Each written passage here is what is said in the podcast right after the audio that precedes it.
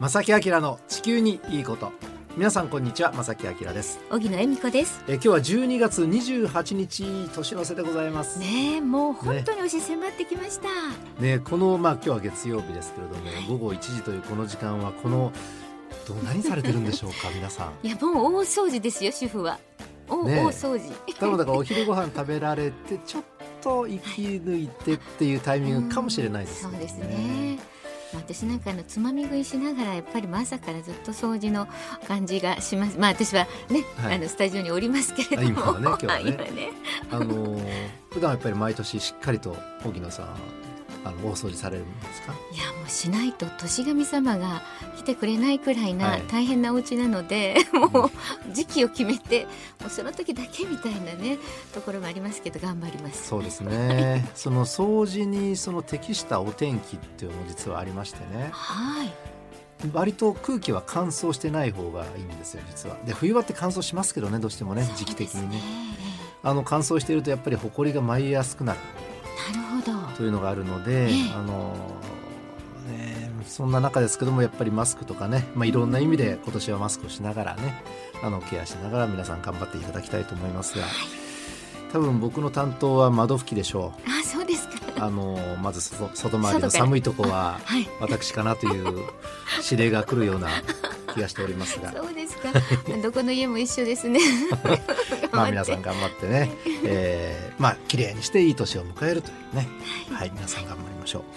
で今日のですねこの正木明の地球にいいことテーマはですね、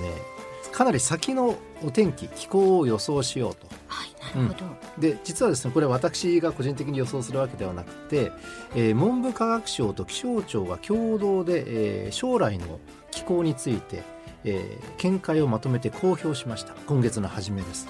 えーそれをテーマに今日はねお届けしたいと思いますしばらくの間ですが皆さんお付き合いくださいこの番組は公益財団法人兵庫環境創造協会の提供でお送りします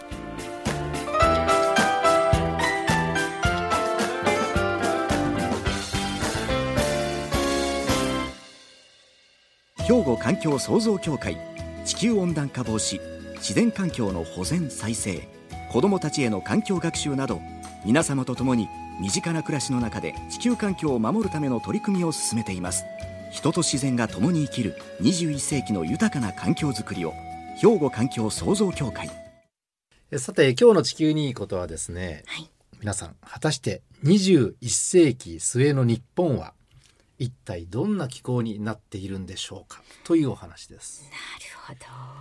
まあ、だいぶ先の話ですけどども、ええ予測がねいろいろありましてね、はいえーそれをもとに実際の、まあ、世界的にはこうなる地球全体はこうなるという予測もあってそれに対して日本としてはどんな感じになるのかなという予測ももちろん立っています。なるほでど実はですね、はいあの文部科学省と気象庁が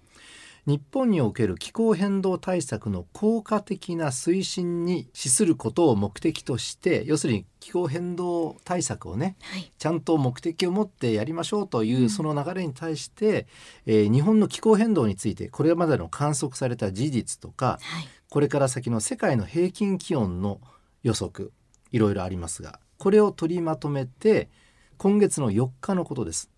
えー報告書をね公表しましたタイトルがですね、はい日本の気候変動2020大気と陸海洋に関する観測予測評価報告書という名前で公表したと。難しいけどもうちょっとそのね、ええ公表するんだったら分かりやすくというかね、うあのん皆さんが「えどんなものなんだろう?」って興味があるようなねタイトルにしてほしいんですがまあこれはもう仕方ないかもしれませええんいやが。でもねそうですね文字で見ると多分ね、うんあなるほどと思うんでしょうけど今あねあの言葉だけでお聞きすると少しちょっとなんか難しいようなそうですの硬でいものに感じうんましたけれどもね。まあ、にし2000えーうごんめんなさい21世紀末なのでもうだいぶえー先の話になります。はい、ですけれども日本はどんな気候になっているのかうんうんという予測が公表されたんですねえ。でこの報告書で扱われている世界の平均気温の予測ですがえはい、実はね2種類ありましてええそれぞれについてまとめられております。ああそうですか。で2種類のどういう種類かと言いますとまず1種類目は、うん、えー21世紀末の段階で今よりも2度気温が上がった時はい、日本はどうなるのかうん、でこれは2度というのはどういういや意味があるかというとええあのパリ協定の2度目標、はい。うん、これが達成された世界がどんな感じになるのかというのを予測しているんですなるね。ほどなるほど。はい。でまあそのじゃあパリ協定って何なんだと、うんね、あのいう方ももちろん中にはいらっしゃいます。でここからおさらいしておきたいと思いますお願いしがます。はい。あのパリ協定というのは2020年ですから今年以降の気候変動問題に関する国際的な枠組みをパリ協定で作られてるんですね。はい。でこれどういう流れかと言いますと1997年に定められました、えー京都議定書はい。ありましたね。この後継となるものがこれパリ協定と言われています。はい。でこのパリ協定という名前がついているぐらいですから2015年にパリで開催されました、えーまあ、会議うん。で合意されて、まあ、これをキャパリ協定という名前をつけてはい。今年2020年以降これをどんどんどんどん現実にしていきましょうという、そういう流れなんですね。はい。でこのパリ協定の具体的な内容としては世界の平均気温の上昇を産業革命以前に比べて2度よりも十分低く保ちええ。 1.5度に抑えるうん。ことを目標するとすると。要するに産業革命の頃あの頃から二酸化炭素がどんどんどんどん地球上に増えてしまってるんですね。えでどんどんどんどん増えてしまってるんですけどもこれから先は上がったとしても気温の上昇を2度に保ちましょうでできれば1.5度上昇分がね1.5度に抑えましょうその努力をしましょうという取り決めこれがパリ協定はいでございまえす。そうですね。わかりますはい。大丈夫ですかわかりました。はい。であの、まあ、これはですね中身としてはできる限り早く、えー社会の温室効果ガス排出量要するに二酸化炭素などの温室効果ガス排出量をピークアウトして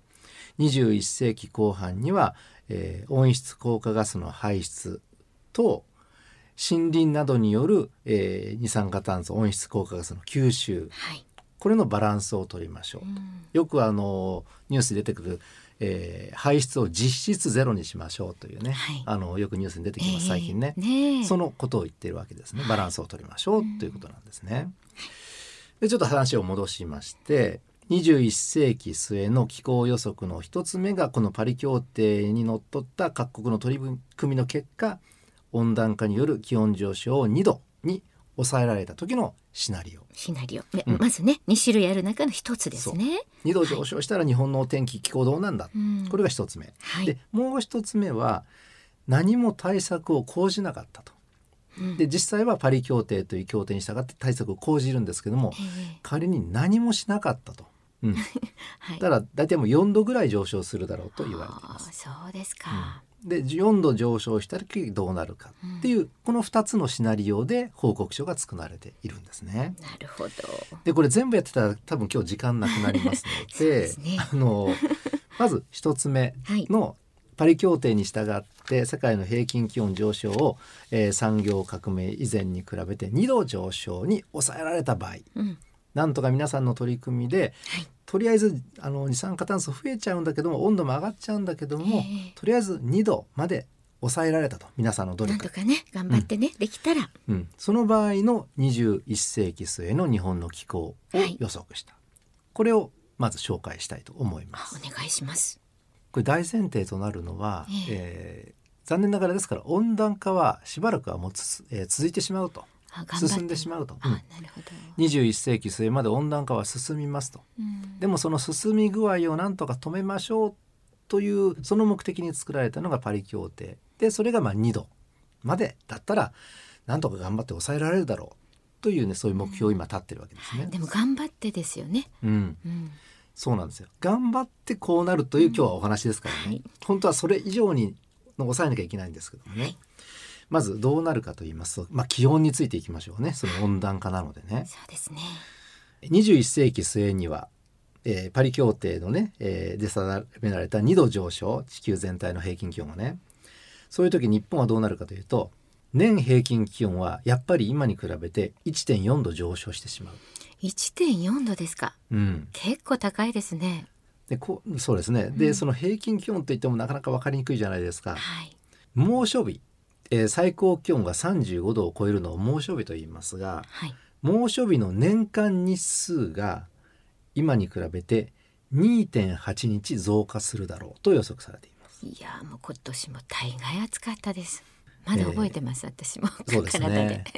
はい。で今度は最低気温が25度を下回らない夜のことを熱帯夜と言いますね。はい。でこの熱帯夜の年間日数が今に比べて約9日やっぱり増えてしまいますよとえーどんなに一週頑張って努力してもですよ僕たちが。そうですか、一週間以上ですね。うん、あのやっぱり猛暑日熱帯夜ともに、まあ、増えてしまうとうん猛暑日については2.8日ぐらい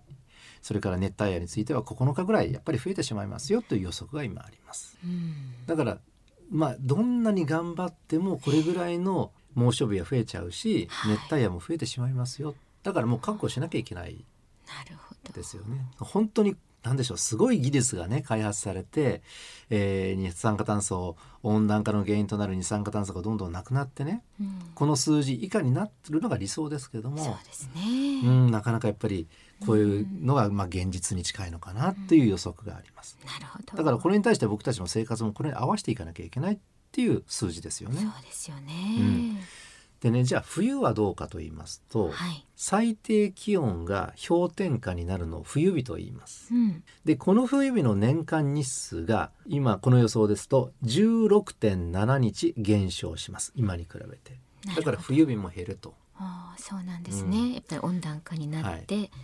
まあそのあら大阪とか神戸っていうのはその毎年ね冬にあの最低気温が氷点下になるっていうのはまああっても数日ぐらいなのでもともと少ないはい。地域です大阪とか神戸とかね都市部というのは。ええでも近畿地方でもお内陸の方ではね毎日のように氷点下まで冷える日が、まあ、例年大体あるんですけども、はいその冬日はえ冬日がですよ年間16.7日ぐらいは減ってしまうでしょうとなるほど。だから冬の気温もあんまり下がらなくなるというねやっぱりそういう結果になっております。やっぱり冬は寒くないとねできないうん食材はあるだろうあし、ります。ね、食べ物もあるだろうし、はいええやっぱり冬はそこそこ寒くないといけないけどもやっぱり冬日は減っちゃうだろうという今予測があります。そうなんですね。これは文部科学省と気象庁が今月の4日に公表した報告書の内容をね元にご紹介させていただいてますがはい。気温の予測ではね猛暑日、えー最高気温が35度を超える猛暑日がやっぱり、えー今の夜も2.8日増加とうん。熱帯夜、ねうん、熱帯夜もおよそ9日ぐらい増えるんじゃないかうわという予測うわがはい。ありますがええじゃあ雨はどうなのかと。あのーまあ、この番組でも何回となくお届けしてますがお伝えしてますが、はいえー温暖化が進むとやっぱり雨は増えるんじゃないかと、うん雨の量が多くなったり強く降ったりするんじゃないかと。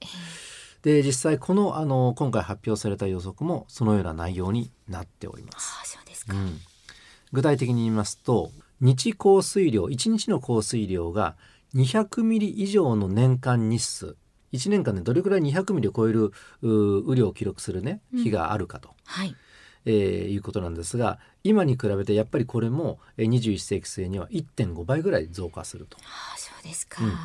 で1時間に50ミリ以上の降水量これの頻度は今に比べてやはり1.6倍増加。なるほど。うん、雨の量も増増加するし、ええ雨の強さも、えー強さも増してしまうと強くなるとうん。いう予。測ですね。はい。例えばね、あのーこれ2度上昇のシナリオなんですがええ何も僕たちが対策しなくて4度上昇した場合、はい。ね、この予測ももちろんありましてええそうするとねこういうデータになります。その1日の降水量200ミリ以上の年間日数は2.3倍倍以上1時間に50ミリ以上のそういう降り方をする雨もうん。今に比べて2.3倍倍以上増加するということになってますだからこれ対策しなきゃいけないってことですよ本当でね。すね。うえんえやっぱり水害がね、それでなくとも例年ね。あの頻繁に多くなってきてますから。そうですね、うんまあ、全国平均で見た場合大雨とか短時間の強雨の発生頻度や強さこれはもう増加してしまい,、しまいまそうすですか。でもねうん一方で、はい。雨が降る日数1年でどれぐらい雨が降るのかその日数は減少する可能性もあるという予測があるんですよ。なそれはそれでなんか水不足になったりしても困りますし、でもねそういうふうに捉えるよりも、はい雨が降る日は減るけども、はいでも雨の量も多くなったり強くなったりするっていうことは雨が降る時にはすごく降るということです。そういうこうとん、ですね、だから極端になってしまうという結果に今なってるわけですね。21世紀末の話です。なるほど極端な気候っていうのは本当にあるあの災害に結びつくようなねそんな降り方をするという予測ですよね。ですよね、うんへーさて、えー今の時期冬の雪はどうでしょうか。どう思います荻野さん。うん、やっぱり先ほどねお話があったので寒い日が少なくなるとおっしゃったから、うん雪の量も少なくなるのかなと、はい。はい思ったり今の予測ではこの予測では、はい今に比べて30%、えー雪は減るでしょうと、まあ、30%どれくらいなのかなってちょっとイメージつきにくいかもしれませんけども、であのこれじゃあ雪は降らないですけども、はいでもね先ほどの降水量の話すると降水量増えるじゃないですか。そうですよねだから冬場でも雪よりも雪ではなくて雨になる可能性が高くなるということですよね。まあ気温がね下がらない、うん上がってる状態だったらそういう風になるんですよねうそうですよね。そういうことになりますね。でもこの報告書の中のね注意点一つ書いてましてんはい平均的な降雪量雪の降る量は減少したとしてもごく稀に降る大雪のリスクが低下するとは限りませんよっていう一文が入っております。えー、なんか局地的にドカ雪みたいになるってことですか、うん、この前の大雪みたいにですね、はい一旦降る気圧配置上空の寒気の様子になった時には極端に降るというこれもですからある意味、あの雪の量自体は減るんだけども降るとなったらすごく降ってこれも災害に結びついてしまうというねそういう予測になっています。そういうことですよねあの温暖化温暖化って言ってね暖かくなるだけっていうイメージがありますけどもそうではなくて雨の量も増えてしまうし、うん降り方も今までとは違う降り方をやっぱりどんどんしてしまいますよと、まあ、最近もそうですけどねもうねねえ本当にこれがどんどんどんどんその傾向が強まりますよという予測になっております困りますまだ困ることをお話ししましょうか、まだあるんですか台風ですあらえーこのままいきますと今の予測では日本付近における台風の強度は強まると予測されておりますそうですか、うん、これは原因としてはやっぱり温暖化がある程度進んでしまうので海水温が上昇してね、えー台風がまあ強くなるまたはもう少し細かく言ったら日本近海で発生してすぐに強まって強いまま日本にやってくる可能性が高まりますよ。21世紀末の予測なんですけどもこれはもうある意味ちょっとずつ現実にもなってきてしまってますよというのはもうこの番組でお伝えしてますよそうね。ですよねあのうん残念ながらそのいい方向になるその台風がそんなに来ないとかね、ええ雨が少なくなるとか、えーそこそこしか降らないとかねそういういい情報はね残念ながらどの報告書み報告書を見てもないんですね。これは皆さん本当になんかこう分かっててそういう予測が立ってるんだったらもう対策ですよねそうなんですしなきゃっていうことですよねでもね今日お伝えしているこの内容ね繰り返しますけども、ええ今世界的な取り組みとしてできる対策、目標を決めましたパリ協定でね。ねだけどもその目標がに向かって頑張っててもこうなりますよえうんという予測なので、なんか今頑張ってる以上に頑張らないといけない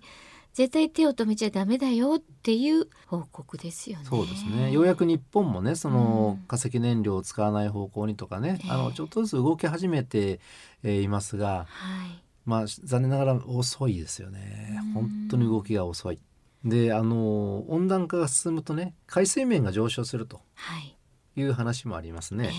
ええで実際予測はどうなのかこのデータも最後にねお届けしたいと思いますが、はいえーこの2度上昇というシナリオによる予測によりますと日本沿岸の平均海面水位は今に比べて約0.39メートル上昇すると39センチ上昇すると結構ですよ39センチってどうどう結構ですかね39センチうん、そう思います。なんかだって、ねえあの海面低い海抜の低いねうん、あの島とか結構ありますから、うん、結構だと思うんですけどあ39センチの荻野さんそこからね、うはいあの神戸の海ちょっと見えません後ろの窓からえあのちょっと頑張ると見えます えっと、岸壁と水面の差って何センチぐらいかわかります。 いやここからちょっとそれは それはちょっとわかんないんですけでもどね、ええ大体でも1メートルぐらいあるかないかかなっていうイメージとしてね印象としてええね、はい。でも3 9センチえー上昇するってことはええだいぶやっぱり近いですよね近いです近よ。くなりますよねはい。で当然海って満潮干潮があるので、はい。満潮時は当然この数字ね今の0 3 9ルよりも上がるわけなのでね水はい、位が。そうですよね。ドキドキする数字だと私私海が好きなので、うん結構釣りも行くんですね。はい、ついこの間も釣りに行ったんですけど、え結構その30センチっていうと結構な私にしたらえうんうんあのそうどうなんでしょうね僕もそのええはっきりとねずっとこう海を見ていたわけではないですけども潮の満ち引きで一番大きく動く大潮のあの時期ええでどれぐらい動くんでしょうね潮って高さうんちょっとねまああの1メートル動かないですかねどうなんだろちょっと詳しくは私もわからうないすんいでますせけんこどれ調べるべきでしたね本当にねあの すいまいせえんいえいえちょっと私も今後ねあの調べてそういうのちゃんとチェック聞いてよく聞いてなんか言ってくださるんですよ、うんここねい何メートルなんとかとか言って釣りする時って船から結構そういう細かいこと言ってくださるので、うんまあ、いずれにしても全体的にはやっぱりねえ海水面上がっちゃいますよそういうことでですよ今ねこういう予測が21世紀末の予測としてあるので、はいはいこれどうしてもそういうことになるので今からやっぱり、えー対策を取っていかなきゃいけないっていう一つの、まあ、目標となるデータ数字になりますよね。そうですね、うん、今日はだいぶこううねん先の日本の気候の話をねざっとこう気象庁と文科省の予測によるねあのはい報告書予測の報告書うんでお伝えしたんですけども、えーその何でしょうね温暖化対策の大事さ、うん、必要さはいというのは皆さんお感じになられたでしょうかね。ねえねえ私は今ちょっとドキドキしました皆さんどうでしょうかうん、ねえまあだいぶ先の話ですけどもねこういう予測が今あるというね今日はお話でした。はい兵庫環境創造協会地球温暖化防止自然環境の保全再生子どもたちへの環境学習など皆様と共に身近な暮らしの中で地球環境を守るための取り組みを進めています人と自然が共に生きる21世紀の豊かな環境づくりを兵庫環境創造協会えさてここで番組からお知らせがあります。荻野さんお願いします。はい。12月から環境意識に関するアンケートを実施しています。詳しくは、ラジオ関西、また、兵庫環境創造協会のホームページからご確認ください。協力いただいた方の中から抽選で、マイボトルをプレゼントしています。あのー環境省がやるアンケートなんですが実はこの番組についてのね、はいアンケートもあるんですよ。その中に含まれているのでそうなんです。はい、ぜひぜひあの答えていただいて、ねえ。私たちも参考にしたいと思います。本当にもう、はいぜひとも皆さんお願いいたします。はい、よろしくお願いいたします。えーまたこの番組のね、あのお便りどしどしお寄せください。お待ちしておりおま待ちすし。ています。はい、えー郵便番号650-8580ラジオ関西正木明の地球にいいことお便りおはがきの場合はこちらにお願いしますまたファックスでは078-361-0005またメールではまさきアットマーク jocr.jp こちらまでお寄せくださいえーそして今月もですね、えー防災グッズプレゼントありますのでね、どしどしご応募ください。ということで、正木明の地球にいいことはこの辺でお別れいたします。ご案内は正木明と、荻野恵美子でしたそれではまた来週、さようなら。この番組は公益財団法人兵庫環境創造協会の提供でお送りしました